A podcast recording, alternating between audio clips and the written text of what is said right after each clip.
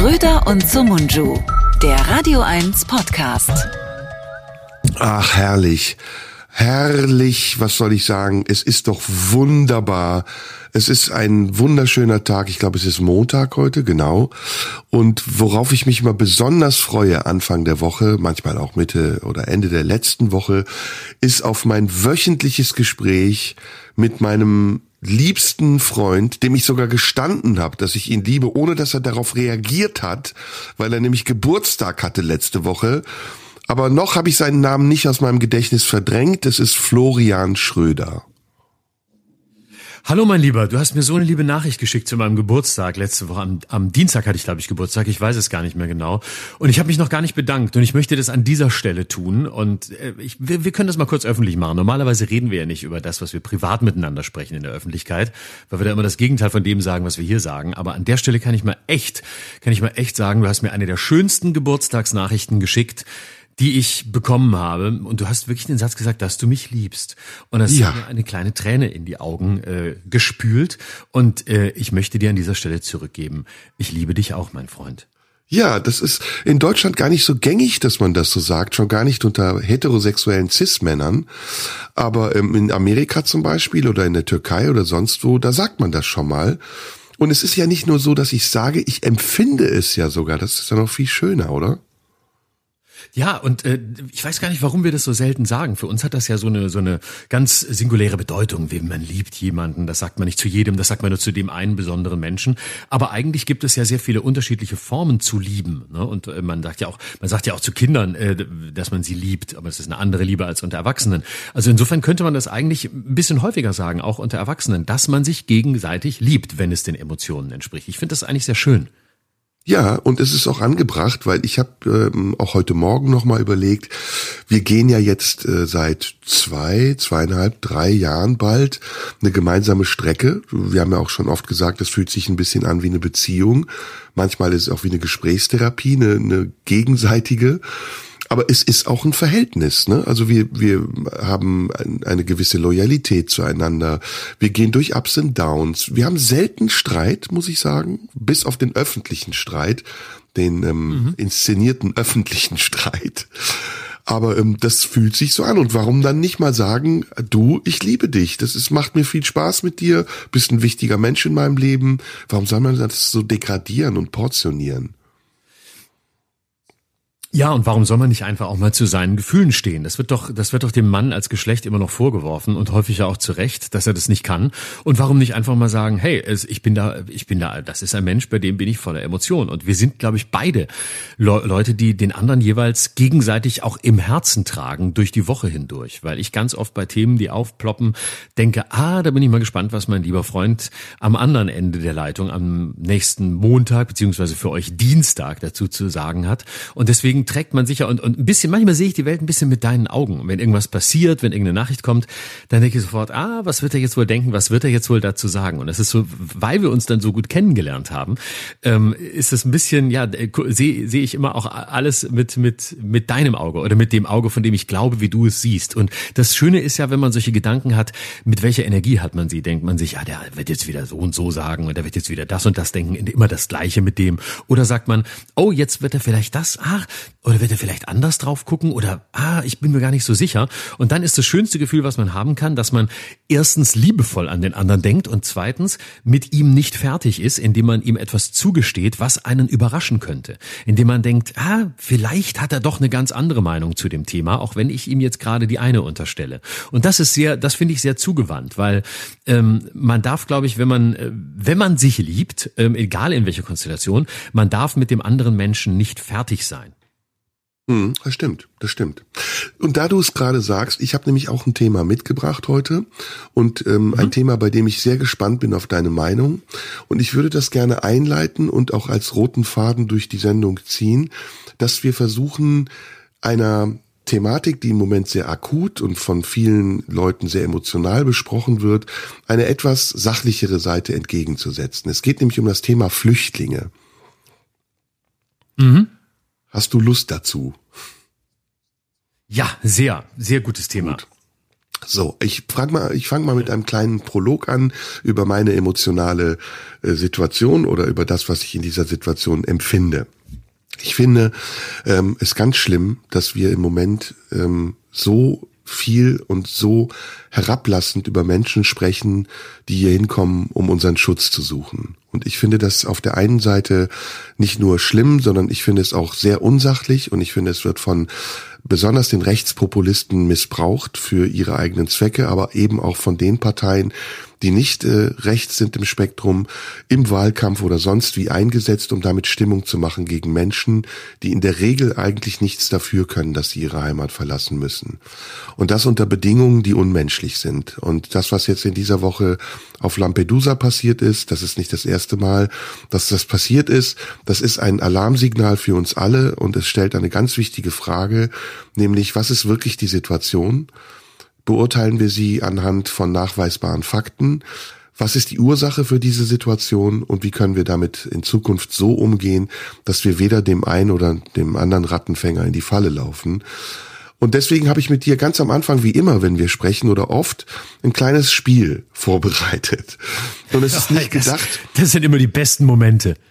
Das ist nicht gedacht, äh, es ist nie übrigens gedacht, um dich in irgendeiner Form äh, zu entblößen, sondern ich glaube schlicht und einfach, ich glaube schlicht und einfach, dass die meisten Menschen zunächst einmal überhaupt keine Zahlenkenntnis haben und deswegen über etwas reden, was sie nur diffus empfinden. Und deswegen meine erste Frage an dich. Glaubst du, die Zahl der Asylanträge ist in den letzten Jahren gesunken oder gestiegen? Und wenn ja, was meinst du, wo wir in diesem Jahr stehen? Ich würde sagen, sie ist insgesamt in den vergangenen Jahren äh, gesunken und äh, richtig ist ja äh, sie ist ähm, wenn ich also wenn du mal wenn du fragst wo stehen wir im Moment dann würde ich sagen es gibt im Moment aber das ist wirklich eine, eine Sekunden oder eine, eine ja eine, eine Minimalaufnahme im Moment einem leicht eine leichte Zunahme aber minimal. Ich glaube, durch, bedingt durch den Ukraine-Krieg. Aber es ist so, so marginal, richtig. dass es kaum, kaum, kaum wahrzunehmen ist. Total, also absolut richtig. Es ist nicht ganz marginal, es ist ein, sagen wir mal, deutlicherer als in den Vorjahren, aber du hast es exakt auf den Punkt gebracht. Es hat sehr viel mit dem Ukraine-Krieg zu tun und die Zahlen sind vergleichsweise gemessen an der Diskussion und der Hysterie, mit der wir diese Diskussion führen, noch gering. Nur mal zum Vergleich. Ähm, du kannst gerne mitraten. Ähm, wir haben in diesem Jahr in etwa 100 220.000 äh, Asylanträge zwischen Januar und August 2023. 220.116 genau. Ähm, Im letzten Jahr insgesamt hatten wir 244.000. Also wir sind jetzt an einem ähnlichen Punkt wie im letzten Jahr. Äh, in diesen Zahlen sind übrigens die ukrainischen Flüchtlinge nicht enthalten, die insgesamt eine Million übrigens ausmachen. Fast eine Million im letzten mhm. Jahr alleine. Jetzt mal zum Vergleich, diese Zahl 200, sagen wir mal 250.000 wie im letzten Jahr, das äh, Jahr ist ja jetzt noch nicht abgeschlossen, hatten wir zum letzten Mal, was meinst du, wann wir zum letzten Mal 250.000 mehr als, etwas mehr als 250.000 Asylanträge hatten? Äh, also 2015 waren es deutlich mehr. Ähm, das stimmt. Und, du kennst äh, dich wirklich gut aus, ja, sehr gut. Ja, ja, ja, ja. Äh, 2015 waren es deutlich mehr. Dann würde ich sagen, ähm, wahrscheinlich, im, ich würde jetzt tippen im Jahr darauf, 2016. 2016 waren es richtig, da hast du recht, das war absolute Rekordzahl. 2015, ich muss mal kurz gucken, also das Jahr, in dem wir eine vergleichsweise hohe Zahl hatten, war 1991. Ja. 91, ähm, weil, weil die Ossis kamen. ja, absolut. Wahrscheinlich durch die Natürlich. Wiedervereinigung bedingt. Ähm, ja. Im Jahr 2000 die, die, Wiedervereinigung, die Wiedervereinigung war nichts anderes als, als, als große Fluchtbewegung. Als eine große Fluchtbewegung, als Menschen, als Menschen, die kein Deutsch können und äh, sich daneben benommen haben, in Deutschland zu integrieren. Nein, Spaß, ja. Sachsen, Spaß. Also, ich will das jetzt auch kurz fassen, damit ich da jetzt keine Statistiksendung draus mache. Aber du hast recht, 2016 waren es 745.645. Danach ging es rapide runter. Es war im folgenden Jahr 185.000, im darauffolgenden 122.000. Und jetzt ähm, geht es langsam wieder hoch. Ähm, wollen wir noch ein bisschen weitermachen oder sollen wir erst reden und dann zwischendurch die Zahlen bemühen? Wir können gern äh, weitermachen. Ich habe nämlich nachher auch noch, äh, ich habe auch noch ein Quiz für dich. Ich bin sehr gespannt. Super. Also auch mit, Super. mit Zahlen zu diesem Thema. Das machen, Ja. wir, das machen wir nachher. Dann reden wir erstmal weiter und nachher machen wir wieder, machen wir wieder Zahlen. Ich finde es halt ganz wichtig, die Zahlen mal wirklich auch zu, zu nennen, weil von diesen 750.000 in etwa im Rekordjahr 2016 sind 300.000 wieder zurück in ihre Heimatländer. So wie diese Zahlen auch oft nicht Genau. genannt werden.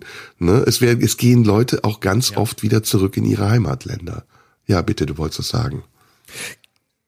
Ge- Das ist ein ganz entscheidender Punkt, das ist ein, der immer vernachlässigt wird. Also es sind eigentlich zwei Dinge. Erstens, ähm, dass in diesen ganzen Debatten Zahlen im Grunde gar keine Rolle spielen. Und das scheint mir auch über die Debatte hinauszuführen.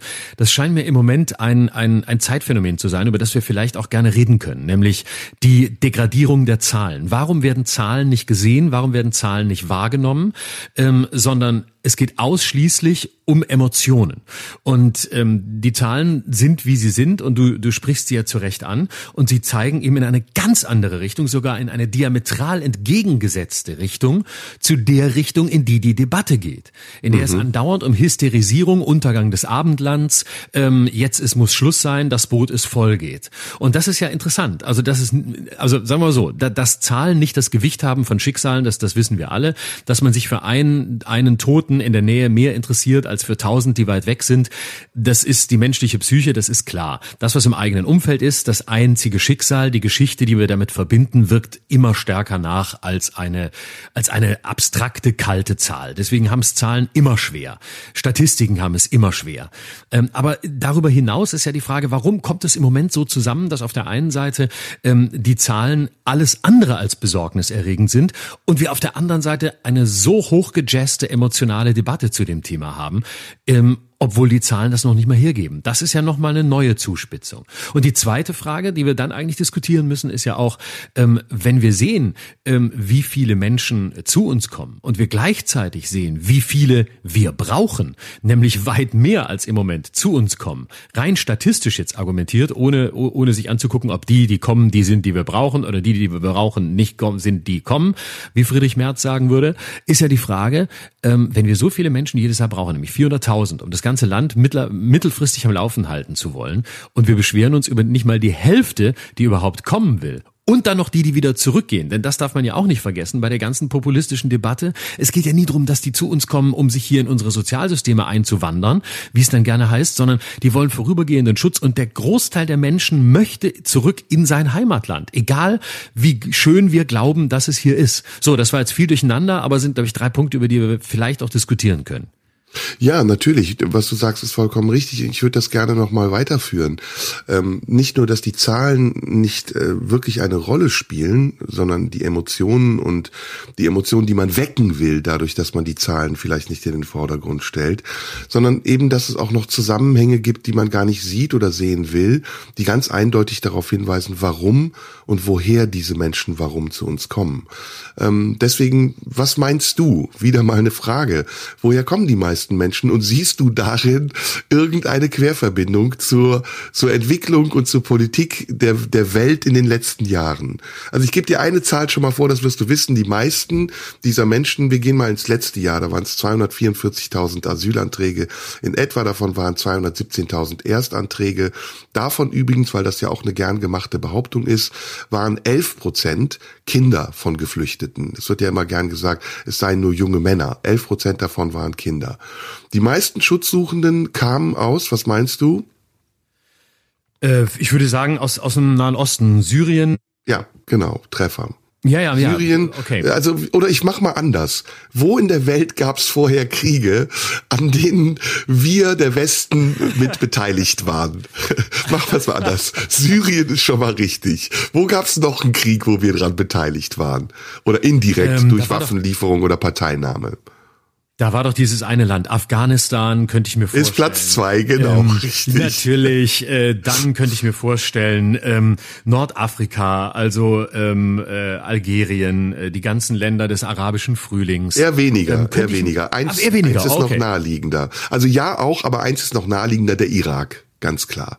Ja, klar, natürlich, ja, ja. Ja, na klar. So, also ja. man sieht einen Zusammenhang darin, dass Menschen aus Ländern hier hinkommen, in denen Krieg ist. Und diese Kriege sind geführt worden mit unserer Beteiligung. Wir hatten Truppen in Afghanistan, wir haben auch im Irak mitgekämpft an der Seite der Amerikaner. Und deswegen meine Frage, wie naiv muss man eigentlich sein, dass diese Kriege keine Folgen haben, deren äh, Auswirkungen wir hier in unserem eigenen Land irgendwann spüren werden? Oder dachten wirklich die meisten Menschen, das ist so eine Art virtueller Krieg, den man über Entfernung führen kann und da sterben gar nicht wirklich Menschen und da sind auch gar nicht Menschen auf der Straße, haben Hunger, müssen Angst haben, dass sie erschossen werden auf dem Weg zur Arbeit, zur Schule etc. Wie naiv muss man sein, wenn man das entweder nicht weiß oder wie hinterhältig muss man sein, wenn man das nicht dazu sagt? Rhetorische Frage. ja, ähm, und äh, ja, die, die Blindheit, äh, dass man, dass man offensichtlich den Eindruck hat, wenn wir Kriege führen, dann sind das ja westliche Kriege und das sind gute Kriege. Das heißt, die werden im Sinne des Guten geführt, um das Gute durchzusetzen, nämlich die gute Demokratie. Und wenn die da in den Ländern, in die wir da einmarschieren, leider nicht so weit sind wie wir und äh, das Prinzip Demokratie noch nicht so verstanden haben wie wir, die Guten, dann haben sie halt Pech gehabt. Dann dürfen sie sich aber auch nicht wundern, wenn sie sich da, die Köpfe einschlagen, weil sie nicht so reif sind wie wir. Zu uns kommen sie dann nicht mehr rein, weil äh, wir haben ihnen ja versucht, das Richtige beizubringen. Sie haben es leider nicht geschafft, also müssen sie selber klarkommen. Das können wir ja sehr gut. Also dann auch im richtigen Moment abhauen und einfach die Länder sich selbst überlassen, um dann die, die Türen zuzumachen und zu sagen, ja Kinder, pff, also wir haben es ja versucht mit euch. Ne? Also es steckt eine, eine ungeheure Herablassung in der, in, in der ganzen Debatte und eine eine wirklich tiefe Doppelmoral, weil man einfach nicht anerkennen will, dass äh, dass Dinge Folgen haben, sondern ähm, man ja, ich glaube, es hat was zu tun mit diesen ganzen Debatten über über äh, über neue Kriege und äh, weil das Bild des Krieges, das wir in den vergangenen Jahren hatten, bis vor dem Ukraine-Krieg, war ja im Grunde ähm, die Chimäre eines eines reinen, eines guten Krieges.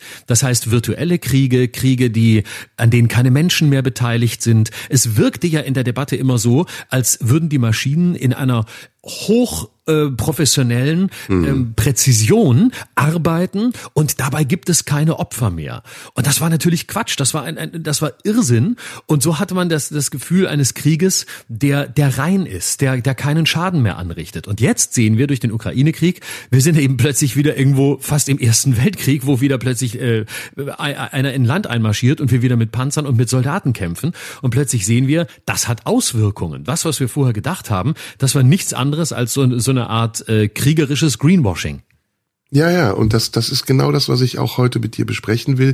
Wir können es auch gleich abschließen, dass nämlich wir gerade etwas erleben, was ähnlich wie bei der Corona-Krise passiert ist, nämlich dass Medien, dass Meinungsmacher, dass Parteien ähm, Informationen verbreiten, die in der Regel gar nicht verifiziert sind und sich auf Grundlage dieser äh, nicht verifizierten Berichte eine Volksmeinung bildet oder eine, eine Mehrheit in der Bevölkerung denkt, dass das, was sie dort sehen, wahr ist und dementsprechend handelt oder versucht, die Politik dazu zu bringen, zu handeln. Und ich finde das, wie du es auch gesagt hast, perfide. Ich finde es ganz schlimm, wenn jemand wie der ehemalige Bundespräsident Gauck sagt, äh, wir wären überfordert, wir müssten jetzt ganz dringend Maßnahmen ergreifen, um diesen Zustrom der Asylsuchenden in Deutschland zu verhindern oder einzudämmen. Und in Wirklichkeit, wenn man die Zahlen liest, das Ganze ein ganz anderes Bild ergibt. Also nur noch mal wieder zum Schluss und dann mache ich auch wirklich, höre ich auf, noch ein paar Zahlen, um das noch einzuordnen. Die Schutzquote, ja, das ist die Quote der abgelehnten Asylanträge beziehungsweise der zugelassenen Asylanträge, betrug knapp 57 Prozent, also 56,2 Prozent. Auch da ähm, etwas weniger als die Hälfte der Asylanträge, die gestellt wurden, sind abgelehnt worden. Und verglichen mit der Debatte darum, dass man schneller abschieben muss, dass man Asyl nicht einfach beliebig jedem geben kann, ist das auch ein Hohn. Also die Zahl liegt fast bei der Hälfte der Asylanträge, die abgelehnt werden.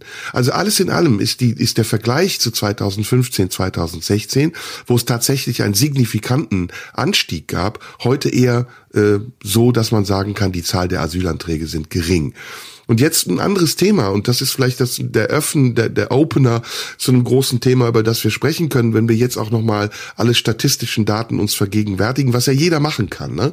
Auch zum Beispiel wird ja gerne behauptet, es kämen nur junge Männer äh, aus vorwiegend muslimischen Kulturkreisen zu uns. Das stimmt nicht. Also der Anteil der Frauen und Mädchen liegt bei 28 Prozent. Wir haben gesagt, der Anteil der Kinder liegt bei 11 Prozent. Das macht 39 Prozent. Ähm, und zwar ist das bei den bis 25-Jährigen Kollegen so. Ab 55 ist der Anteil äh, der Männer sogar noch geringer als der der Frauen und Kinder. All das sind ja Behauptungen, besonders von rechten ähm, Meinungsmachern, von, von Nachrichtenportalen und in allererster Front steht da übrigens neuerdings das Meinungsportal von Julian Reichelt, Nius, die in der Bevölkerung das erwecken, dieses Gefühl erwecken, worüber wir jetzt gesprochen haben. Und dann kommt aber noch was anderes hinzu, nämlich ähm, die sozialen Medien. Seit Wochen schon, seit Monaten kursieren auf Twitter oder auf TikTok oder sonst wo Videos von irgendwelchen Schlägereien zwischen ähm, hier lebenden Migranten, von Türken, Kurden oder eben von irgendwelchen ähm, Asyl, Asylanten-Mobs, die durch die Straßen laufen und sich entweder gegenseitig verprügeln oder um Deutsche angreifen. Und auch da ist meine Frage, ist das erstens verifizierbar, zweitens, warum wird das so verbreitet und drittens, was ist eigentlich mit den Bildern von Fußballhooligans im Stadion zum Beispiel beim Auswärtsspiel des FC Köln, ich glaube in Nizza war es, wo sich im circa 1000, 2000 Fußballhooligans die Fresse einschlagen und niemand spricht darüber und sagt, du, wir haben ein großes Problem mit Fußballhooligans. Die sind gewalttätig und zwar auch noch sogar dazu in anderen Ländern und beschmutzen das Image der Deutschen im Ausland. Also verstehst du, wo ich hin will? Also was meine Absicht ja. ist? In irgendeiner Form dieses Ding mal runterzukochen und zu differenzieren und uns zu fragen, können wir eigentlich mit den Auswirkungen unserer Politik nicht umgehen? Also wissen wir nicht, dass wir seit Jahren eine ausbeuterische Politik machen, eine imperialistisch ausbeuterische Politik, die darauf angesetzt ist und angelegt ist, sich immer weitere Machtbereiche zu schaffen, und zwar auf Kosten der Menschen, die dort leben, und die rücksichtslos ist, die ungerecht ist und die den Profit eigentlich nur in unsere eigene Kasse spült? Und ist es nicht eine maßlose Arroganz am Ende dieser ganzen Entwicklung zu denken, es hätte keine Folgen, die für uns spürbar sind? Und, und können wir uns abschotten? Können wir sagen, so jetzt sind die Grenzen dicht, wo wir doch ein sichtbares Problem haben, auch mit den Corona-Folgen, zum Beispiel im Einzelhandel, zum Beispiel bei den Serviceleistungen, wo jeder jammert und sagt, wir haben keine Servicekräfte mehr. Also du hast es eben auf den Punkt gebracht. Deutschland wird ohne Zuwanderung so nicht funktionieren, wie es vor Jahren funktioniert hat. Also viele genau. Fragen und jetzt deine Antworten. 400.000 Leute pro Jahr, äh, das ist die die Zahl von von Menschen, die die gebraucht wird, die die die wir brauchen aus dem Ausland, weil es sonst nicht funktioniert, weil wir selber äh, nicht genügend Nachwuchs haben und weil wir sonst äh, sonst geht das Ding hier zu Ende. Und ich glaube, die größte also zu Ende nicht jetzt im Sinne von Untergang des Abendlands, aber sonst gehen hier ganz viele Bereiche vor die Hunde.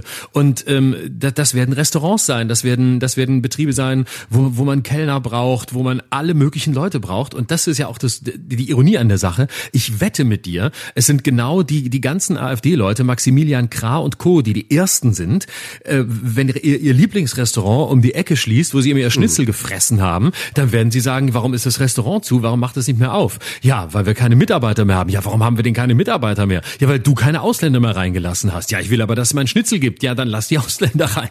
Also das ist halt auch die, das ist halt der größte Witz, dass das genau die Leute sein werden, die hier nichts anderes wollen, als ihre Privilegien nicht aufzugeben und weiter ähm, äh, zu genießen, die jetzt genau für diese Privilegien nicht die Voraussetzungen schaffen, sondern das Gegenteil. Hm. Ja, schlimm. Also ich, ich, wie gesagt, mir kräuseln sich die Fingernägel gerade bei diesen Diskussionen. Vor allen Dingen kommen sie ja zum Teil auch aus einer Richtung, äh, zum Teil kommen sie von migrantischen, also Menschen migrantischer Herkunft.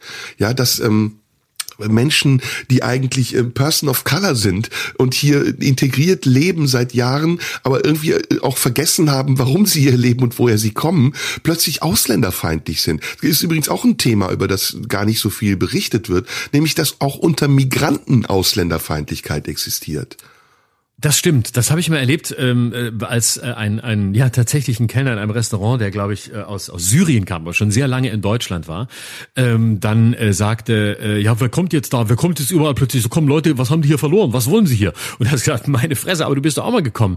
Und äh, ich glaube, das ist so ein so ein so ein Thema erster und zweiter Generation, ne? dass man irgendwie plötzlich äh, so selbstverständlich in einem Land lebt. Ist ja schön, wenn man sich gut integriert hat, aber dann das Gefühl hat, die, die jetzt kommen, das, das müssen die, das müssen die Barbaren sein. Und das Schlimme ist ja, dass man immer jemanden braucht, den man als den Barbar darstellen kann. Ne? Also äh, das, was früher mal ähm, vor Jahrzehnten die Türken waren oder ja auch die Italiener, darf man ja auch nicht vergessen. Als die, als die sogenannten Gastarbeiter kamen, galt die, der, der gleiche ausländerfeindliche Rotz galt ja damals Italienern und Türken. Und Ja, äh, ja. die sind mittlerweile integriert und da hat man festgestellt, ah, die Spaghetti von denen passen, ähm, schmecken doch ganz gut. Und so ein Döner will man nachts um drei doch ganz gerne mal auf der Hand haben, wenn man auf dem Club, aus dem Club kommt. Ja, die Türken sind dann schon irgendwie okay. Also bis Türkei machen wir mit, aber ab Syrien äh, beginnt der Terrorismus. Und ähm, je weiter wir, je weiter wir, je weiter wir da reingehen, desto, desto schlimmer wird's. Ganz weit drüben, in Japan ist dann wieder okay. Japaner sind wieder okay, die sind irgendwie zivilisiert. Und das ist ja, das ist ja die, die Farce. Ne? Wir merken gar nicht, wie wir einfach nur mit unterschiedlichen Leuten die immer gleichen Stereotype ähm, durchspielen, ohne einmal zu lernen, dass das Problem nicht die Herkunft ist oder die Gegend, aus der die Menschen kommen, sondern unsere Vorurteile ihnen gegenüber, die komplett austauschbar sind. Ja, oder die Folgen unserer Politik. Und sie kommen ja auch nicht nur aus den Ländern, in denen unsere Politik äh, verursacht hat, dass die Menschen flüchten. Zum Beispiel, die meisten Antragsteller, hast du ja eben richtig gesagt, kommen aus Syrien, 66.000, Afghanistan 55.000. Da gibt es einen unmittelbaren Zusammenhang. Wir erinnern uns noch an die Bilder äh, des Abzugs der amerikanischen Truppen aus Afghanistan und wie verzweifelt die Menschen sich an die Flugzeuge gehangen haben, weil sie nicht der Taliban ausgeliefert äh, sein wollten.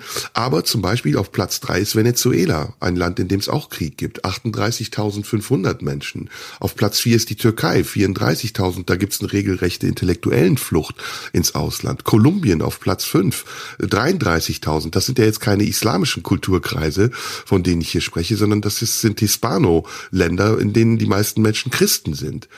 Und auch da wieder gibt's ähm, den Eindruck, ja, aber Deutschland nimmt ja mehr auf als alle anderen und deswegen sind wir überfordert. Auch das stimmt nicht.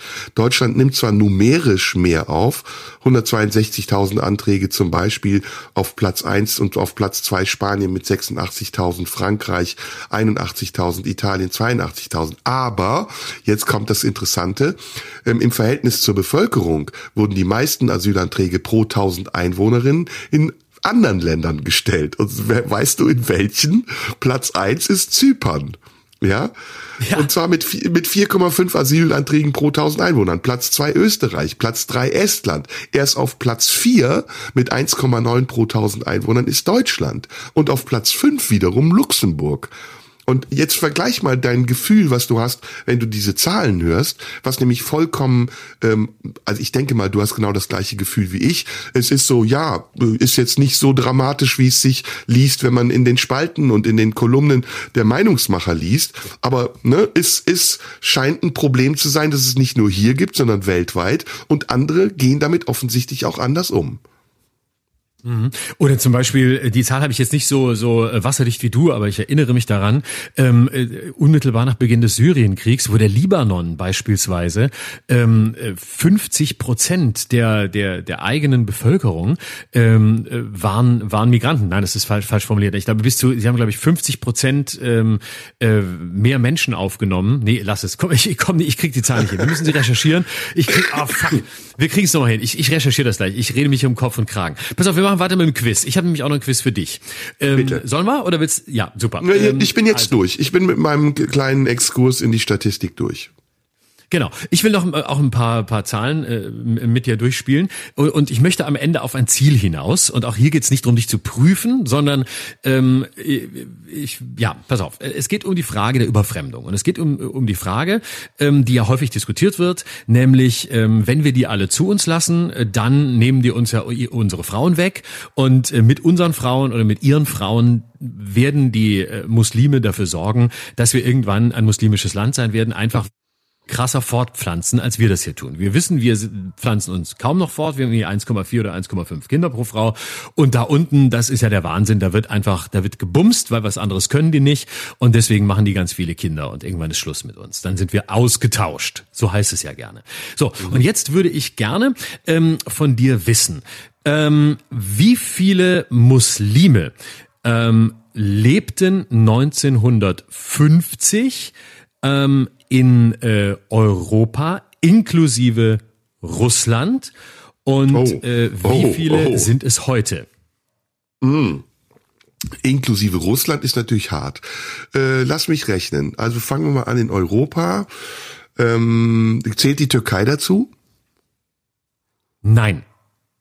Zählt nicht dazu. Dann haben wir Bosnien-Herzegowina, wir haben den Kosovo, wir haben ähm, äh, 1950, also noch vor der Migrationsbewegung in den 60er Jahren. Okay, das waren Genau. weitgehend christliche Länder. Bosnien-Herzegowina sind nicht viele. Kosovo sind auch nicht viele. Das war's im Grunde genommen. Wo haben wir noch welche? In Ungarn, vielleicht wenige, in Rumänien. Das war's im Grunde genommen. Lass mich kurz nochmal checken. Ähm, England hatte damals sicher schon einige aus Pakistan. Frankreich hatte von den Kolonien einige. Okay, das ist kompliziert. Ich schätze, äh, Frankreich ist ja auch so viel. Ähm, zwischen 10 und 15 Millionen. 1950 Ja. 300.000. Warte, warte, stopp, stopp, äh, 300.000. Scheiße, du hast es gesagt. Weil Russland habe ich vergessen. Aber du hast jetzt schon gesagt, 300.000 nur? Genau. So und jetzt ähm, Boah, wie krass. ist es wie ist es heute? Wie ist es heute? Stand Inklusive 2000 Russland wieder? Ja, 2016. Boah, okay. Ähm, boah, da habe ich mich aber echt verschätzt. Krass. äh, weil ja, ich ja, hätte jetzt wär ich nie Russland. drauf gekommen. Aber ich hätte jetzt, oder die ehemaligen Sowjetrepubliken sind da nicht drin, aber 1950 war es doch noch die Sowjetunion. Mhm. Aber wahrscheinlich waren die nicht offiziell Muslime, ne? Ah, okay, gut. Egal. Ähm, heute schätze ich schon mehr. Äh, in Deutschland leben 3,5 Millionen Türken, die sind weitgehend muslimisch. In England, in Frankreich 3,5, 10, 20. Sag, ich sag jetzt mal um die 20 Millionen. Man kann die Zahl nicht exakt sagen, es sind heute zwischen 35 und 53 Millionen. Ah ja, also doch bedeutlich mehr. Okay.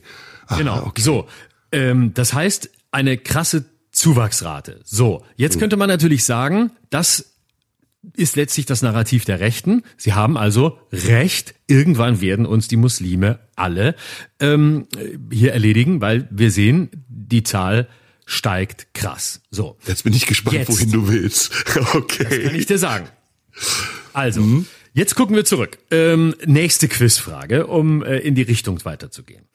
Ähm, macht Wie Spaß. viele Kinder bekam eine türkische Familie in Deutschland im Jahr 1970?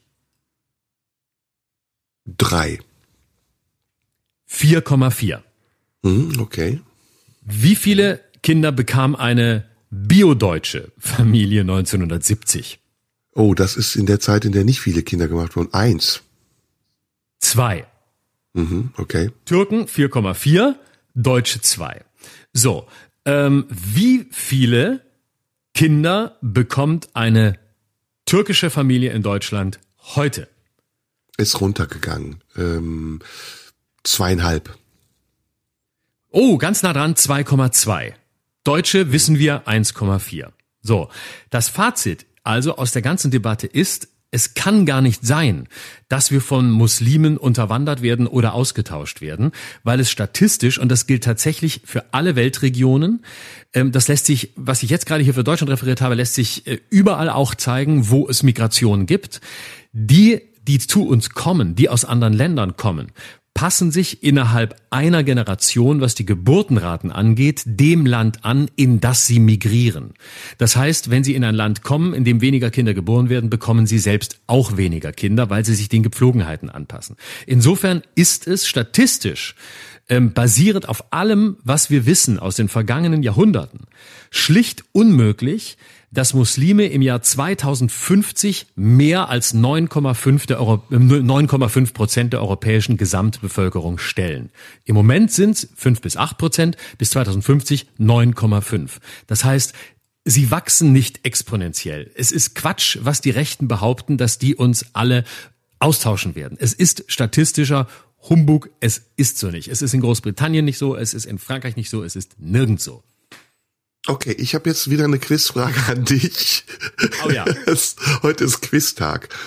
Ja, schön. Ähm, wie viel vegane Menschen gab es 2000, nee, 2000, äh, sagen wir mal 2000 in Deutschland? Oder so wie du eben gesagt hast, 1950. Wie viel vegane Menschen gab es 1950 in Deutschland? Jetzt kommst du sicher mit irgendwas um die Ecke, dass es damals schon irgendwie so eine so eine frühe vegane Phase gab, die die aber damals anders hieß und da waren es total viele oder so. Ich nee, nein, nicht ich messbar sagen, ist die Antwort. Nicht messbar. Nicht messbar, okay. Ich wollte gerade sagen Heute? Prozent der Gesamtbevölkerung oder äh, was ist denn was ist denn der Maßstab? Zahl, äh, die reine Zahl oder die der Anteil in der Millionen, Bevölkerung oder was ist In die? Millionen Zahl, in Millionen oder hunderttausend. Vegane Menschen heute.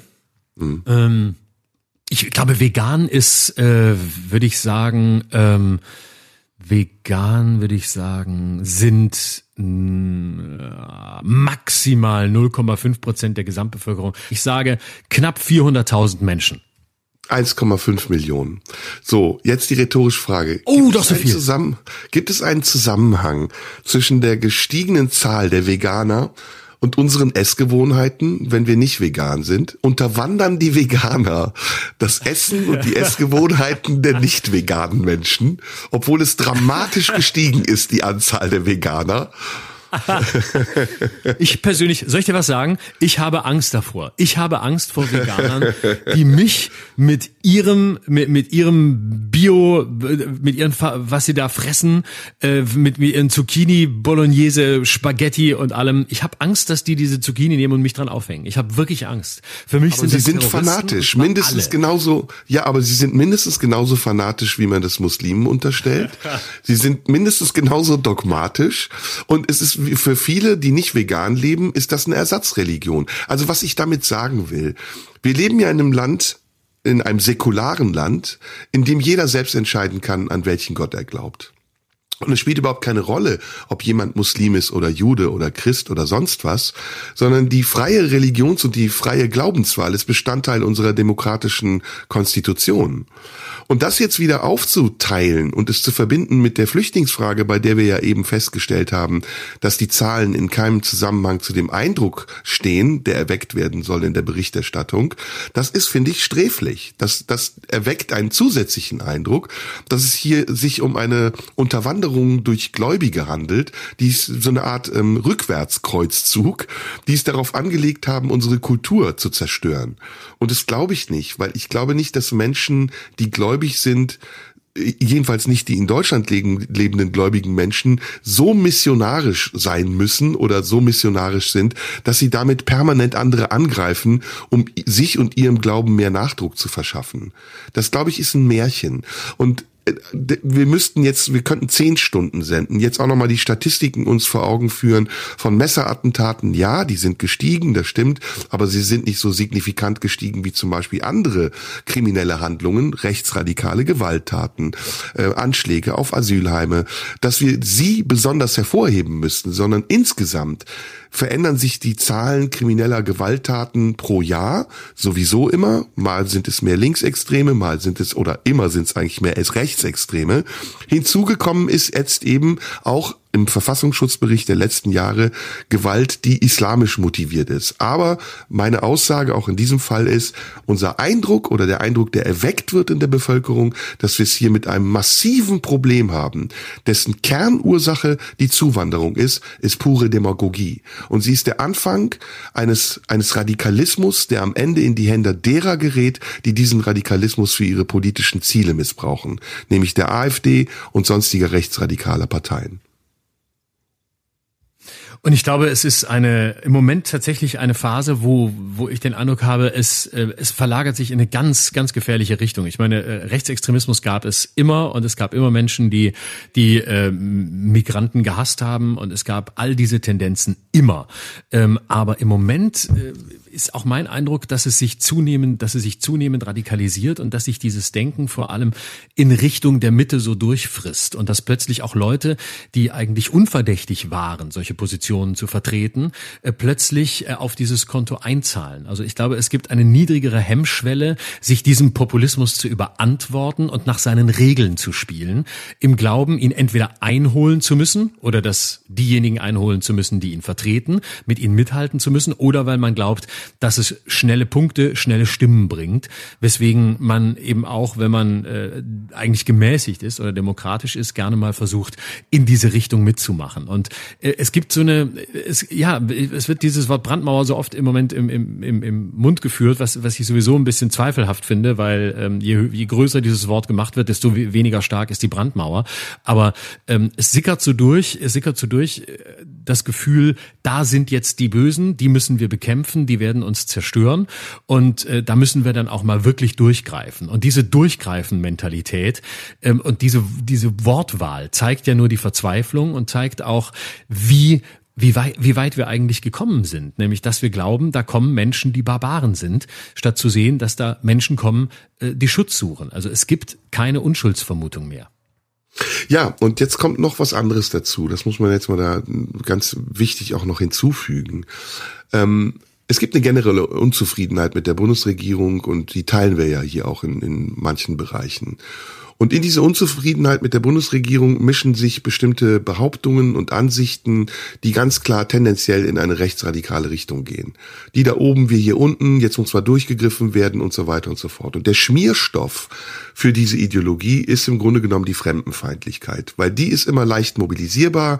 In Deutschland gibt es sowieso äh, einen traditionell hohen Anteil an Menschen, die xenophob sind, die denken, ihre christlich-jüdische Kultur würde unterwandert werden und die neuerdings seit 9-11 ja auch sehr islamophob sind, obwohl der Islam, wenn man sich damit auseinandersetzt, in vielen Dingen sogar eine wesentlich weniger martialischere Religion ist als die Christen äh, oder das Christentum. Ähm, das ist das eine. Ne? Also diese generelle Unzufriedenheit mit der Regierung und dann eben der von rechts wehende Wind, die machen eh alles falsch, die wollen uns zum Gendern zwingen, die sind für LGBTQ+, und dann lassen sie auch noch massenhaft Flüchtlinge ins Land, weil sie sind ja per se gegenüber Ausländern und Menschen, die hier hinkommen wollen, um uns auszunutzen, viel zu freundlich. Das ist das eine. Das andere ist, dass ähm, da Argumentationen schlicht und einfach verfälscht werden äh, oder, oder Daten, Zahlen gar nicht erst geäußert werden, damit Menschen denken, wir hätten immer gut und richtig gehandelt und andere, die böse sind, hätten es auf uns abgesehen, weil sie eben, äh, weil sie eben nicht das Recht dazu haben und müssten sie von uns abgewiesen werden. Moment mal, da muss man dann mal Stop sagen. Ähm, wenn das Argument gebracht wird, wir finanzieren mit deutschem Geld die Armen dieser Länder, muss man sagen, nee, nee, nee, so ist das nicht. Und es ist auch nicht in der EU so. Ja, wir finanzieren mit deutschem Geld nicht die EU.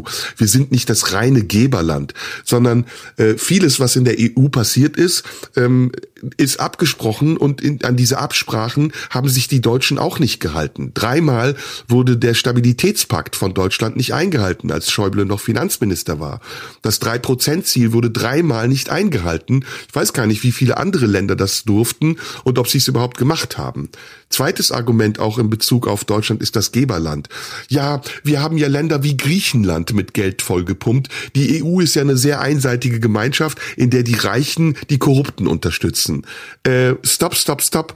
Äh, die Deutschen haben Griechenland keinen Pfennig Geld gegeben, sondern sie haben eine Bürgschaft erteilt, für die sie heute Zins und Zinseszins wieder einkassieren.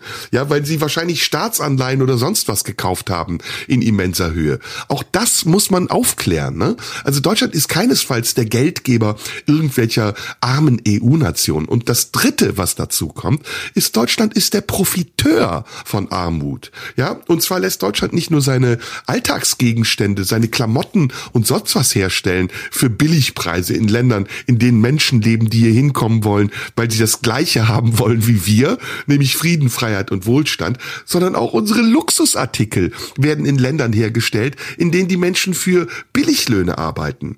Äh, einfaches Beispiel. Der Porsche Macan, ein Auto, das im Schnitt zwischen 70 und 120.000 Euro kostet, wenn es hier verkauft wird, wird in Rumänien hergestellt. Ja, also kann man das mit seinem Gewissen verantworten? Und kann man das einfach nur darauf zurückführen, dass man sagt, na ja, wir, wir haben uns das ja hier alles erarbeitet und wir leben ja hier auf einer Insel des Wohlstands, aber das ist auch unser gutes Recht. Und die anderen, die hier hinkommen wollen, die dürfen alle hier nicht, haben hier keinen Platz, die sollen mal schön zurück in ihre Heimatländer.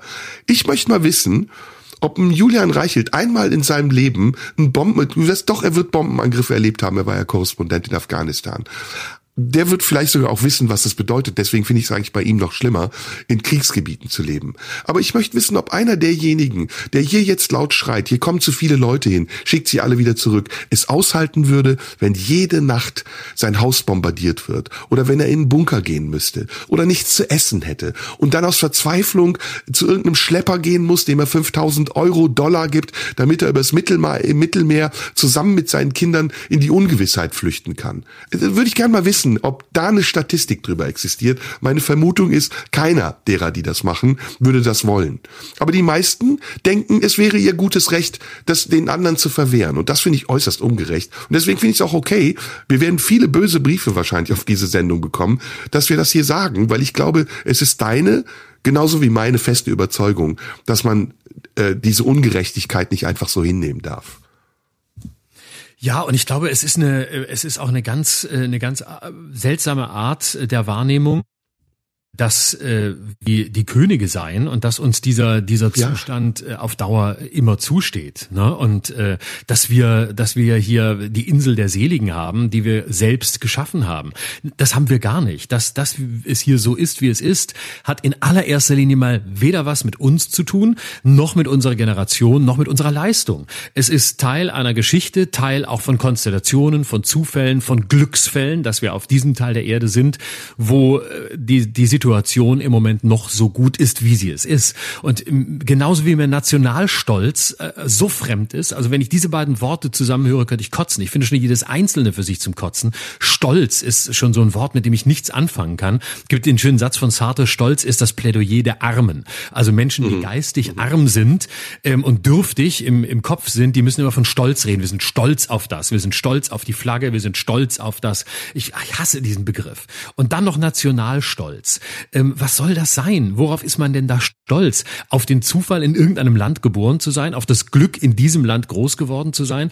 Das hat alles nichts mit dir und mir und den Menschen jetzt zu tun, sondern man kann einfach nur versuchen, äh, den das, was wir haben, äh, aufrecht zu erhalten und trotzdem gleichzeitig eine Offenheit zu haben, denen gegenüber, denen es eben nicht so verdammt gut geht wie uns und eben deshalb die Offenheit zu haben, weil wir da sind, wo wir sind.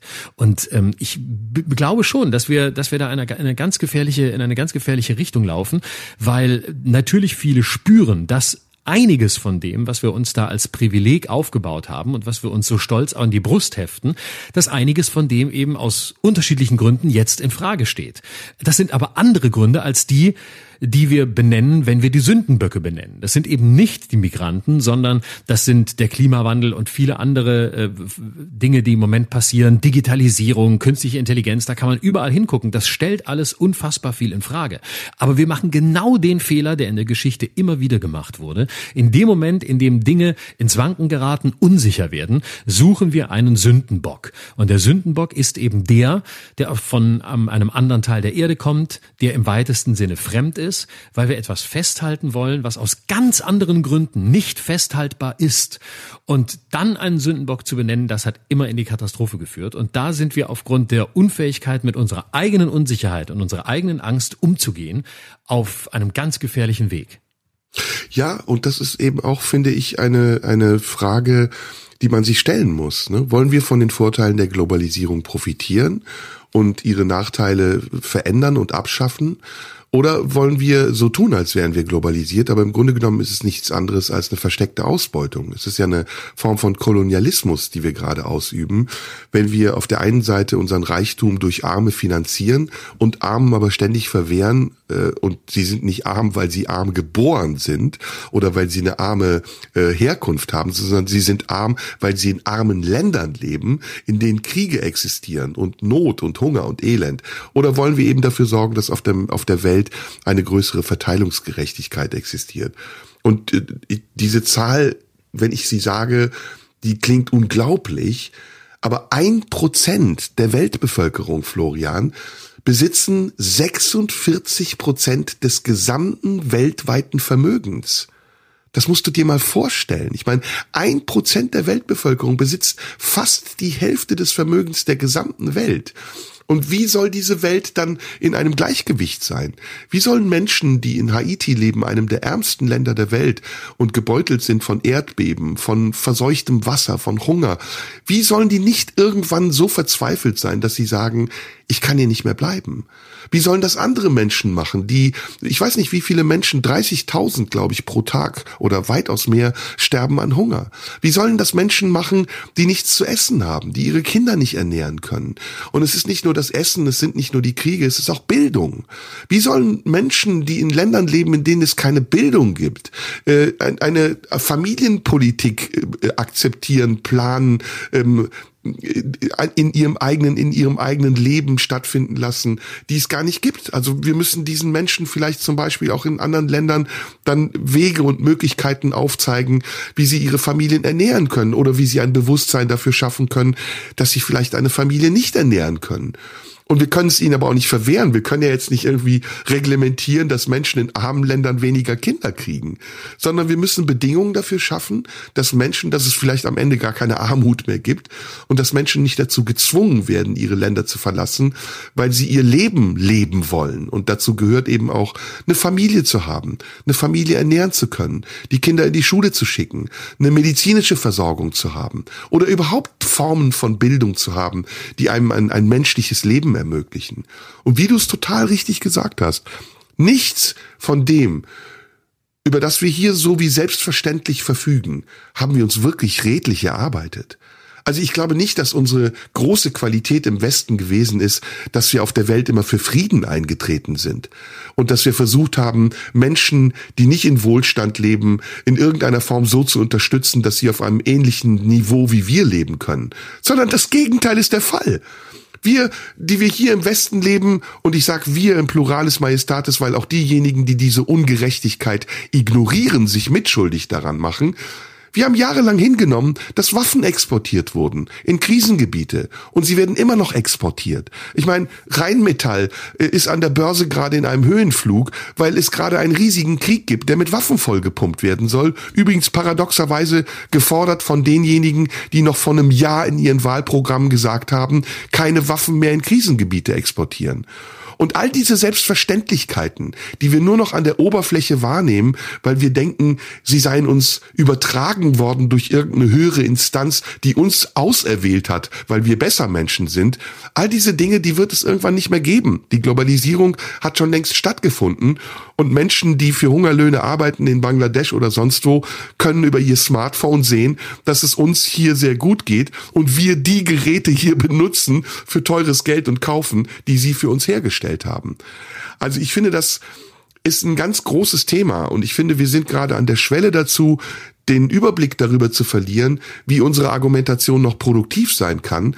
Und wir dürfen, wie gesagt, diese Argumentation nicht den falschen Leuten überlassen, weil sie im Moment ja auch die Hoheit über die Meinung haben in den sozialen Netzwerken und weil dieser Hoheit über die Meinung, die sie verbreiten, ja gar keine Differenzierungsfähigkeit entgegensteht. Du kannst halt irgendein Bild, irgendein Video verbreiten von Menschen, die aus Afrika hier hingekommen sind und marodierend durch die Innenstädte laufen. Glaubst du, irgendjemand macht sich die Mühe herauszufinden, ob das ein echter Film ist oder ob das mit KI hergestellt wurde oder ob das ein Film ist, der vor 50 Jahren gedreht wurde? Man weiß das alles nicht. Und deswegen, ja, Ich sehe es genauso. Ich glaube, du siehst es auch genauso wie ich in vielen Punkten, dass wir da dringend Aufklärung brauchen und dass wir Künstler auch eine Verpflichtung haben, uns diesem Strom der Meinung entgegenzustellen und zu sagen, nee, so stellen wir uns dieses Land nicht vor. Letzter Punkt noch, dann bin ich durch. Gerade unser Land, gerade Deutschland hat ja auch noch eine historische Verantwortung. Also wir leben ja in einem Land, das ja weiß, wohin Fremdenfeindlichkeit, Xenophobie, Rassismus, Herabwertung von anderen äh, Glaubensgemeinschaften, wohin das führt. Und diese kostbare Hinterlassenschaft, die scheinen wir im Moment nicht mehr schätzen zu wollen, weil wir uns nach einer Normalität eines Nationalismus zurücksehen, den ich hochgradig gefährlich und anachronistisch finde. Und ein Nationalismus, der sich tarnt, ne, der sich tarnt als einer, der das Gute will, der so tut, als habe er mit dem Nationalismus, den wir äh, im, im, zwischen den Jahren 1933 bis 45 erlebt haben, gar nichts mehr zu tun hat. Ne? So wird ja gerne argumentiert. Wir sind ja, wir wollen ja gar nicht in andere Länder einmarschieren. Wir wollen das ja gar nicht. Im Gegenteil, wir wollen ja raus aus der EU. Wir wollen äh, einen, einen neuen Nationalismus. Wir wollen einen friedlichen Nationalismus. Wir wollen Patriotismus. Wir müssen unser Vaterland verteidigen. Und das sind ja die immer gleichen Formulierungen. Ähm, und das ist ein Taschenspielertrick, weil man damit sich absetzen will von dem, was damals war und so tun will, als habe man mit dieser Vergangenheit nichts zu tun und als gehöre man nicht zu ihr, sondern baue auf auf einer ganz neuen Tradition, die sagt, wir müssen uns selbst schützen, deswegen machen wir die Grenzen zu, deswegen ähm, sorgen wir dafür, dass äh, kaum noch äh, Migranten bleiben dürfen. Und wenn dann nur die, die sich assimilieren, wie es dann gerne heißt, was auch immer das genau bedeuten soll, und die können bleiben, der Rest muss weg. Und äh, am Ende bleibt aber noch viel weniger übrig, weil alle ähm, weg sollen, die in irgendeiner Form zu einer Minderheit gehören. Aber das ist natürlich ein Quatsch. Sie tun so, als seien sie ganz liebevoll mit dem eigenen Land und als wollten sie nichts Böses. Aber am Ende führt es, und da muss man ja nur Björn Höcke zuhören, um das zu verstehen, am Ende führt es natürlich zu einer Form von Deportation. Denn nichts anderes ist ja gemeint mit Begriffen wie Remigration. Und im Moment sind da Begriffe im Schwange, bei denen ich auch den Eindruck habe, es wird gar nicht ausreichend erklärt, was damit eigentlich gemeint ist. Die Zusammenhänge werden überhaupt nicht deutlich gemacht, denn sie tarnen sich im Moment wieder sehr, sehr gut ähm, mit an Harmlosigkeit kaum zu, zu überbietenden Gesten. Aber was dahinter steckt, ist das alte Programm. Es ist das alte Programm. Jetzt ist es eben der böse Moslem, der kommt und alle austauschen will. Ja, und du bist bei Björn Höcke gelandet, wo ich übrigens auch hin wollte. Denn ähm, man muss das auch mal da ein bisschen dechiffrieren. Ne? Ähm, in jeder Äußerung, die Björn Höcke macht, ist immer eine Ambivalenz und zwar eine kalkulierte Ambivalenz. Deutschland zuerst, das ist äh, ein Spruch, der kommt aus einer ganz bestimmten Richtung, das weiß er als Geschichtslehrer und studierter Historiker. Ähm, und auch seine Feindlichkeit gegenüber Migration, Einwanderung, gegenüber Flüchtlingen, die ist hochgradig paradox, wenn man weiß, dass er selbst und seine Familie aus Ostpreußen kommt und im Westerwald groß geworden ist und jetzt so tut, als wäre Thüringen seine Heimat. Er ist selbst ein Flüchtling. Er ist selbst ein ja. Zugewanderter. Und wenn man dann auch noch hört, wie er spricht über Migration und äh, wie im äh, MDR-Interview äh, über Inklusion, ja, also wie er als Ursache für die Bildungsmisere Migration und Inklusion nennt, dann muss man sagen, ist das tatsächlich mindestens sehr nah an ganz bewusst eingesetzten Nazi-Text. Denn Inklusion ja das heißt, äh, Menschen, die behindert sind, nicht zum Bildungssystem zuzulassen, ihnen eigene Bildungsräume zuzuweisen. Ich spitze es jetzt mal zu. Das ist in seiner primitivsten Form nichts anderes als Euthanasie. Ja, das ist im Exakt. Grunde genommen, diesen Menschen ihren Wert abzusprechen. Und wer das nicht erkennt, und es ist bei Björn Höcke so deutlich zu erkennen, weil er es auch ja. ganz deutlich einsetzt. Wer nicht sieht, dass genau. er damit kokettiert, weil er genau diese Menschen auf seine Seite ziehen will, die diese Einfältigkeit für bare Münze nehmen, der verrät dieses wunderschöne Deutschland, in dem wir alle leben, für ein Deutschland, in dem ich nicht leben will. Und wieder ist es die Situation wie schon so oft. Es ist alles offensichtlich. Es liegt alles da. Es ist nicht so, dass wir die Quellen nicht finden können. Es ist nicht so, dass uns jemand belügt oder mit falschen Tatsachen um die Ecke kommt oder irgendwas vorspiegelt. Sie sprechen ganz offen. Man muss nur die Texte lesen. Man muss nur das, das Buch von Björn Höcke lesen. Das ist wirklich aufschlussreich. Da steht es alles wörtlich drin. Die wohltemperierte Grausamkeit, die nötig ist, um, äh, um die Remigration voranzutreiben, ähm, dass Teile der eigenen Bevölkerung auch dem zum Opfer fallen werden, wenn sie sich weiterhin der Afrikanisierung und Islamisierung unterwerfen. Das heißt, alle, die nicht mitmachen ähm, und, und äh, auch die Leute aus dem Land schmeißen, können dran glauben und so weiter. Also es ist alles sehr, sehr offensichtlich, es ist ausgesprochen und es ist da. Und das macht es ja noch dramatischer, dass wir, wie schon so oft, wieder in der Situation sind, dass Leute glauben oder glauben wollen, so kommt's dann nicht. Man kann halt mal aus Protest äh, auch mal da äh, ein Kreuzchen machen oder auch die mal unterstützen. Ähm, nee, das ist so funktioniert's eben nicht. Äh, das das ist nicht der das ist nicht der Punkt. Es geht darum, dass ein ein Programm offen zutage tritt und äh, dass es offensichtlich entweder viele Leute gibt, die dieses Programm teilen und darum wissen oder äh, sich eben gerne blenden lassen, weil sie äh, einfach nur emotional sind, keine Lust haben, äh, sich mit der Demokratie auseinanderzusetzen, frustriert sind oder, oder, oder was auch immer. Aber dass diese Zeichen, die da sind, nicht gelesen werden, das ist das Erschreckendste. Ich musste die Tage wieder an, an Ingeborg Bachmann denken, an diesen wunderbaren Satz, äh, die Geschichte lehrt, aber sie hat keine Schüler. Ja, ja, und es ist, äh, wir, wir werden dafür viel Ärger bekommen. Äh, ich kann einige der Briefe ja irgendwann mal hier vorlesen, die ich bekomme, die im Tenor alle gleich sind. Ähm, äh, warum wettert ihr gegen die AfD? Ihr seid Staatskünstler und vor allem du, geh doch dahin, wo du hergekommen bist trau dich doch mal, was gegen deine eigenen Leute zu sagen. Also selbst ähm, daran merkt man ja schon, welch Geisteskind die Verfasser dieser Briefe, dieser Pamphlete sind, wenn sie mich dann retürkisieren in dem Moment, in dem ich nicht ihrer Meinung bin. Und im Grunde genommen nie anerkannt haben, dass ich als in Deutschland lebender Mensch türkischer Herkunft vollwertiger Teil dieser Gesellschaft sein darf. Und ich, ich finde einen anderen Aspekt noch sehr wichtig. Also wir sind durchaus regierungsfeindlich, das müssen wir hier nicht betonen. Ähm, aber ich sehe tatsächlich auch hier nochmal eine Verantwortung, die die Parteien vernachlässigen, die nicht nur gerade an der Regierung sind, sondern die im demokratischen Spektrum gerade um die Macht buhlen und sich im Wettbewerb um die Macht auch streiten dürfen. Aber sie machen es zu Kosten äh, ihrer eigenen redlichen politischen Grundsätze. Und ich finde, ein Grundsatz jeder Partei, die in Deutschland zur Wahl antritt, sollte sein, Ausländerfeindlichkeit, Antisemitismus, Feindlichkeit gegenüber Menschen, die eine andere Sexualität haben, die hat in diesem Land keinen Platz. Die, die darf in diesem Land auch nie mehr wieder Platz haben. Und wer das nicht akzeptiert, wer es sogar öffentlich kundtut, wer damit kokettiert, dass er nur die Hälfte der Wahrheit sagt, obwohl sie deutlich zu erkennen ist, der ist ein Feind dieses Landes und kein Freund. Und deswegen glaube ich auch, dass dieses äh, Wort vom, vom Landesverräter, was ja aus dem Mund von Höcke gekommen ist, eigentlich auf ihn selbst am besten zutrifft. Ich glaube, dass Leute wie Höcke, dass auch Alice Weidel, die gemäßigter daherkommt, aber mindestens genauso extrem ist in dem, womit sie kokettiert, dass diese Leute nicht Freunde unseres Landes sind, sondern dass sie insgeheim Feinde des Landes in seiner derzeitigen Konstitution jedenfalls sind und dass sie sich ein ganz anderes Deutschland wünschen aus meiner Sicht ein Bild, was sie viel zu selten zeichnen, weil ich glaube, dass die Menschen, die dieser Partei jetzt in ihrer Verzweiflung oder in ihrer Hoffnungslosigkeit, dass die Menschen, die dieser Partei jetzt ihre Stimme geben, gar nicht absehen können, was auf sie zukommt, wenn die AfD wirklich irgendwann mal in der Macht sein sollte. Und du siehst es, ich habe das hier, ich möchte mich jetzt ein bisschen über den grünen Klee loben. Ich habe das hier prophezeit. Ich habe dir gesagt, noch vor einem Jahr, vor einem halben Jahr, die AfD wird irgendwann in der Situation sein, dass sie entscheiden kann, wer an die Macht kommt. Und im nächsten Schritt wird sie selbst an die Macht kommen. Und die Thüringer Wahl, auch die bayerische Wahl, die steht ja jetzt ganz stark unter diesem Eindruck.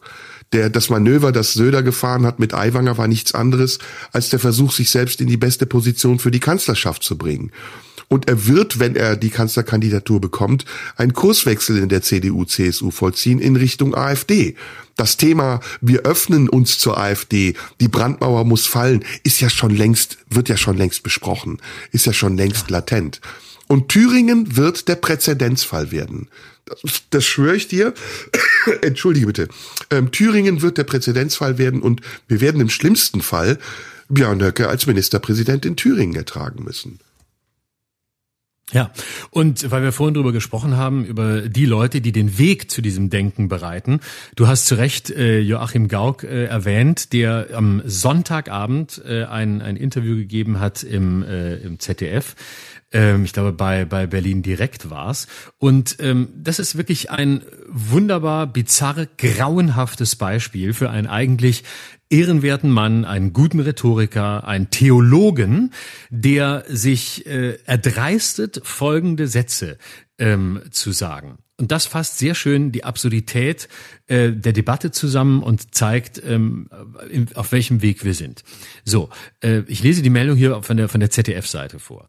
Ähm, die Situation in den Kommunen verschärft sich seit Monaten. Immer mehr Geflüchtete kommen an und müssen untergebracht werden. Gleichzeitig werden die Kapazitäten immer knapper. Wenn die Kommunen an die Grenzen ihrer Leistungsfähigkeit kämen, bestehe die Gefahr, dass, Zitat Gauck, die wunderbare Solidarität der Bevölkerung, die es bisher gab, schwindet, sagt Gauck in der ZDF-Sendung Berlin direkt. Die Menschen hätten dann Angst, dass, Zitat, in ihrem Leben sich unzumutbar viel verändert. Denken wir an die vorhin genannten Zahlen. Durch den, Zitat Gauck, Migrationsdruck in verschiedenen Ländern mit einer, wieder Zitat, Zuwanderung in einem Maß wie 2015, wovon kein Mensch redet, wieder Verweis auf unsere Zahlen von vorhin, würde in der Bevölkerung der Eindruck entstehen, dass die Politik ihre Ängste, Zitat, ihr Bedürfnis nach Überschaubarkeit und Sicherheit, Zitat Ende, nicht verstehe. Das könnte zu einem weiteren Rechtsruck führen mahnt Gauck. Nein, du mahnst nicht, du führst gerade selber dazu, und zwar mit jedem einzelnen Wort. Er ja. plädiert daher für eine Begrenzung der Zuwanderung. Und jetzt Achtung, wir erinnern daran, es spricht ein Theologe. Wir müssen Spielräume entdecken, die uns zunächst unsympathisch sind, weil sie inhuman klingen. Zitat Ende, sagt der ehemalige Bundespräsident. Aber die verschiedenen politischen Kräfte müssten, wieder Zitat, von ihren Wunschvorstellungen Abstand nehmen und in der demokratischen Mitte das entwickeln, was wir wirklich wollen. Zitat Ende.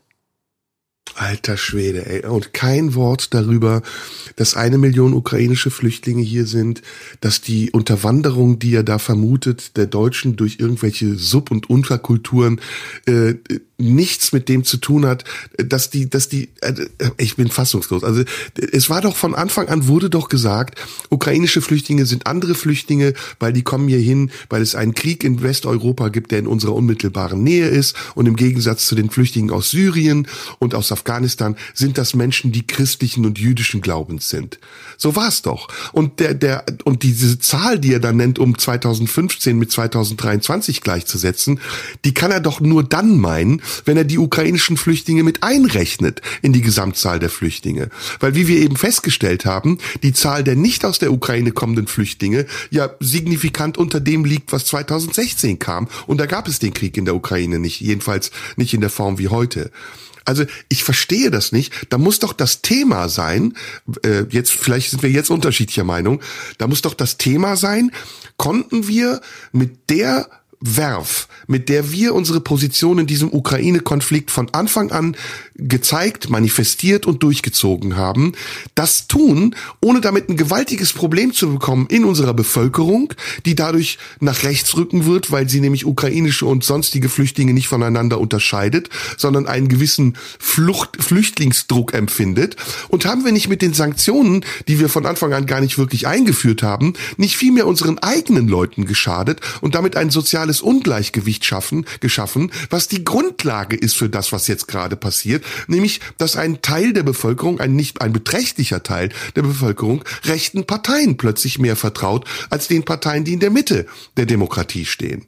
Und dass das nicht thematisiert wird, dass so getan wird, ja, auf der einen Seite ist der Ukraine-Konflikt. Da haben wir 100 Milliarden Wehretat. Da haben wir den Flüchtlingen, die hier hingekommen sind, berechtigterweise natürlich, weil sie vor Krieg flüchten, ein Aufenthalt Aufenthalt gegeben und Obhut und Schutz und unter und vielleicht so Unterstützung in Form von Geldern und Arbeitserlaubnis, Staatsangehörigkeit etc. etc. pp. Und auf der anderen Seite haben wir ein zwar immer geringer werdendes, aber noch bestehendes Flüchtlingsproblem von Menschen, die aus Ländern hier hinkommen, in denen Krieg ist und alles, was ich eben geschildert habe. Können wir das alles verkraften? Und wenn wir sagen, wir können es nicht verkraften, können wir so tun, als wäre es nur die Schuld der Menschen, die hier hinkommen aus Kriegsgebieten wie Syrien, Afghanistan oder eben auch den neu hier hinzukommenden Menschen aus neuen Krisengebieten und Kriegsgebieten wie der Ukraine. Aber das ist zu differenziert.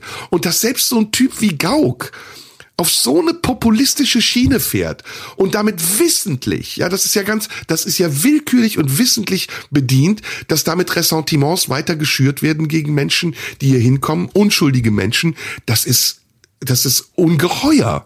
Das, das, da, ja, da, da bleibt nur die Spucke weg. Man muss wirklich nochmal, noch mal, ich will nochmal die Zitate sagen, weil sie auch in ihrer Folge die, die ganze Perversion dieses Denkens aufzeigen. Und zwar in wenigen Worten, formuliert von einem früheren Bundespräsidenten und nochmal evangelischen Theologen. Also nicht, dass ich jemals geglaubt hätte, dass Theologen irgendwas Gutes zur Welt beitragen können, aber hier ist final, hier ist der finale Beweis. Auch diese Formulierung, die wunderbare Solidarität der Bevölkerung, die es bisher gab, dass die schwindet, die wunderbare Solidarität. Wie eine Drohung, ne? Das ist wie eine Drohung. Ja, ja, genau. Genau, die Menschen waren so wunderbar, aber wenn es so weitergeht, oh, dann dann gehen die uns leider, dann gehen die uns leider von der Kette, dann sind die nicht mehr solidarisch, da müssen wir aufpassen. Damit die Menschen so solidarisch bleiben, also damit die Menschen so gut bleiben, wie sie bisher waren, müssen wir einfach dafür sorgen, dass andere verrecken. Das ist der Satz, der dahinter steht. So jetzt der Begriff Migrationsdruck. Was ist das eigentlich für eine Sprache? Migrationsdruck. Ja. Keine Ahnung. Was weiß ich, wenn du Druck hast, geh wichsen oder mache irgendwas. Aber es gibt keinen Migrationsdruck. Weißt du, das ist wie eine Migrationswelle. Alter, Migrationsdruck in verschiedenen Ländern, Zuwanderung in einem Maß, von, von 2015, äh, hast du völlig richtig gesagt, ist absoluter Populismus, diese Zahlen auch nur ansatzweise zu vergleichen. Darauf ist jenseits jeder Debatte.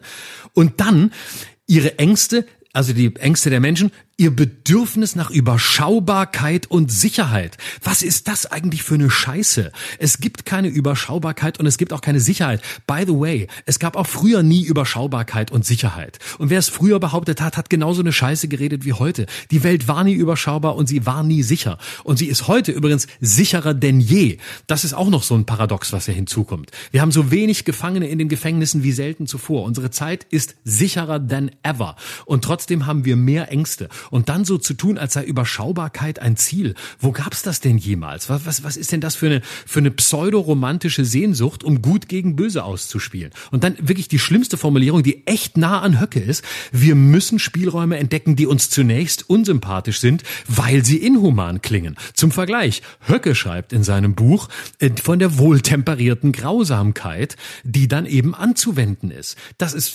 sprachlich verdammt nah dran, weil sie inhuman klingen klingen, aber nicht inhuman sind oder was.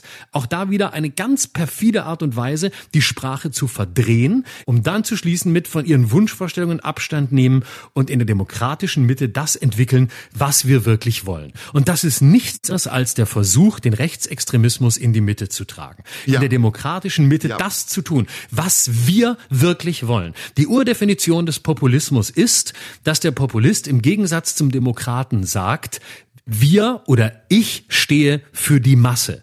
Nur ich stehe für die Masse. Nur ich repräsentiere die Masse. Und da, genau das macht er hier. Was wir wirklich wollen. Wer, wer ist denn wir? Was wollen wir wirklich? Wissen wir, was wir wirklich wollen? Müssen wir das? Nein. Er tut so, als gäbe es eine Übereinkunft in der demokratischen Mitte, was wir wirklich wollen. Ich glaube, die demokratische Mitte zeichnet sich, wenn es sie gibt und wenn es sie gibt, wie sie im Positiven verstanden wird, dadurch aus, dass die demokratische Mitte gar nicht weiß, was sie will, sondern aus ganz verschiedenen kleinen Gruppen besteht, die ganz unterschiedliche Ziele haben, die aber im Kern demokratische sind, weswegen man darüber diskutieren kann, wie man sie umsetzt. Und das ist wirklich Dreckspopulismus.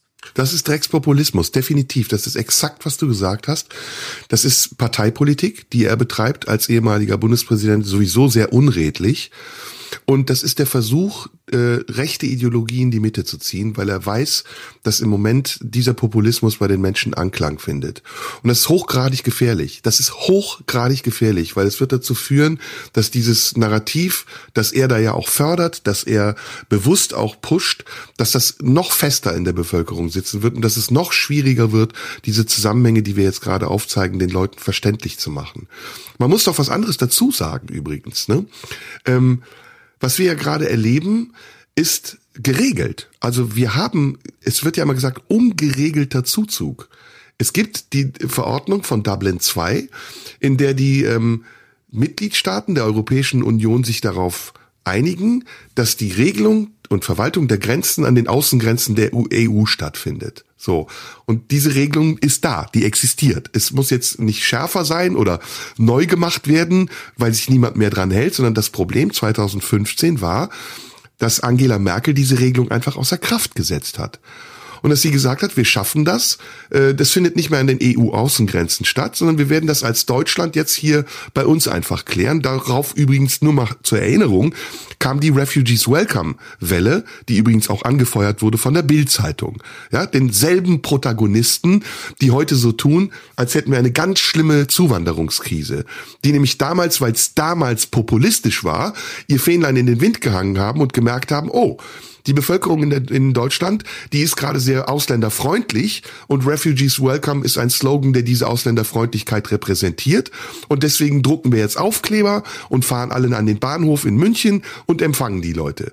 Da hätte man zum Beispiel einen anderen Ansatz gehabt und fragen können, Warum kommt eigentlich Angela Merkel im Jahr 2015, nachdem Tausende von Leuten schon vor Lampedusa gestorben sind und im Mittelmeer, auf die Idee zu sagen, jetzt öffnen wir die Grenzen und jetzt lasse ich mich ablichten mit den Flüchtlingen und streiche ihnen über den Kopf und tu so, als wäre ich Mutter Teresa, weil sie gemerkt hat, dass das ihrem Image nützlich ist und dass die CDU, CSU die nächste Wahl verloren hätte, wenn sie diesen Schritt nicht getan hätte.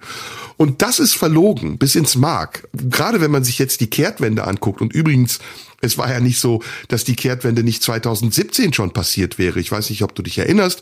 Schon im Frühjahr nach der Flüchtlingskrise haben dieselben Politiker, die während der Flüchtlingskrise sich noch haben ablichten lassen mit Flüchtenden und denen es egal war, ob es eine Genfer Konvention oder Dublin II gibt, gesagt, wir brauchen jetzt Obergrenzen.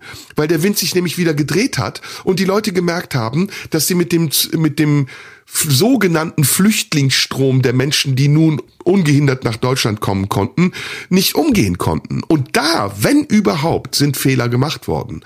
Da, wenn überhaupt, durch das außer Kraft setzen von Dublin 2 konnten Menschen nach Deutschland kommen, die keine guten Absichten haben. Und da hätte man vielleicht einen Zusammenhang herstellen können zwischen steigenden äh, Straftaten von nach Deutschland gekommenen Geflüchteten und dem Zusammenhang. Aber das hat man nicht gemacht.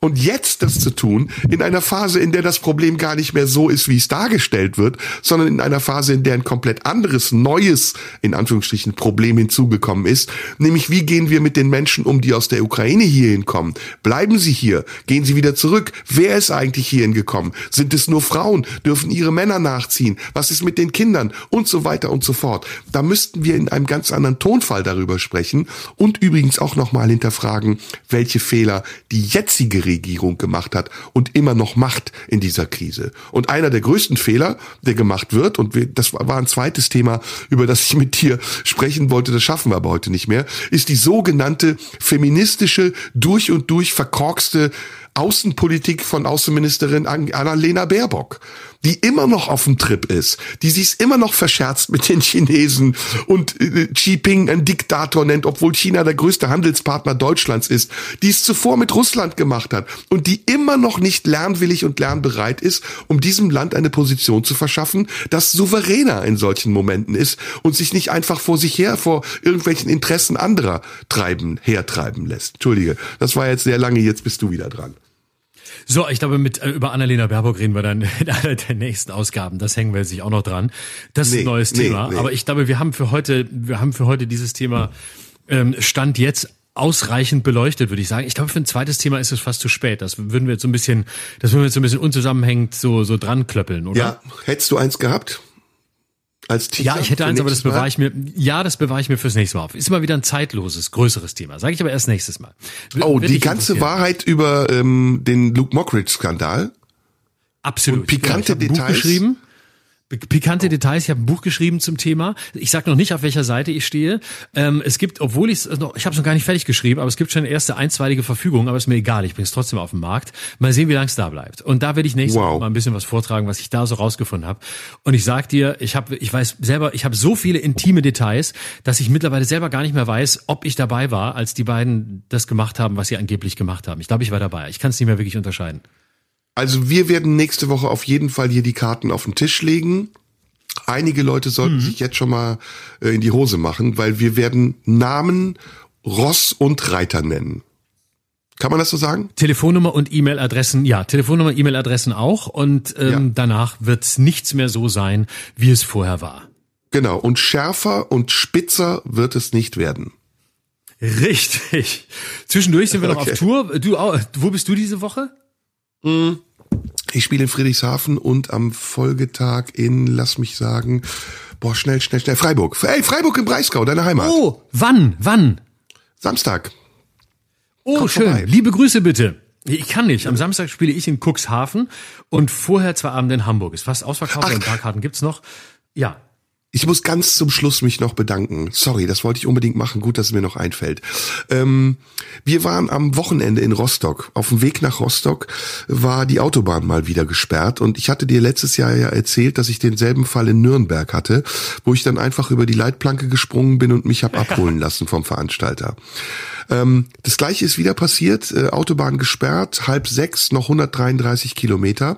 Diesmal aber, und deswegen äh, möchte ich mich bedanken, hat die Polizei und die Feuerwehr uns dankenswerterweise ähm, durchgewunken. Also wir konnten mit einer Eskorte von Polizeiwagen zur nächsten Ausfahrt fahren, weil wir gesagt haben, wir haben einen ganz wichtigen Auftritt in äh, Rostock vor 2000 wie viel Leuten und es war wirklich äh, ich muss mich wirklich von ganzem Herzen bedanken. Die deutsche Polizei, Feuerwehr, Krankenwagen, alle, die dort da waren. Ich habe selten so freundliche Menschen erlebt wie dort. Vielen, vielen, vielen Dank nochmal von hier. Schön. Ansonsten, also wie gesagt, wir auf Tour in unterschiedlichen Regionen Deutschlands. Ich im Norden, du im Süden. Und ähm, nächste Woche hören wir uns wieder hier. Und ich weise nochmal hin, am 10. Oktober ist die Buchpremiere meines neuen Buchs Unter Wahnsinnigen, warum wir das Böse brauchen, im großen Sendesaal des RBB. Ähm, da auch gerne vorbeikommen. Und ansonsten hören wir uns hier nächste Woche wieder. Machen wir. Tschüss, mein lieber Schatz. Tschüss, Baby, I love you. Das war Schröder und Sumunju. Der Radio 1 Podcast. Nachschub gibt's in einer Woche.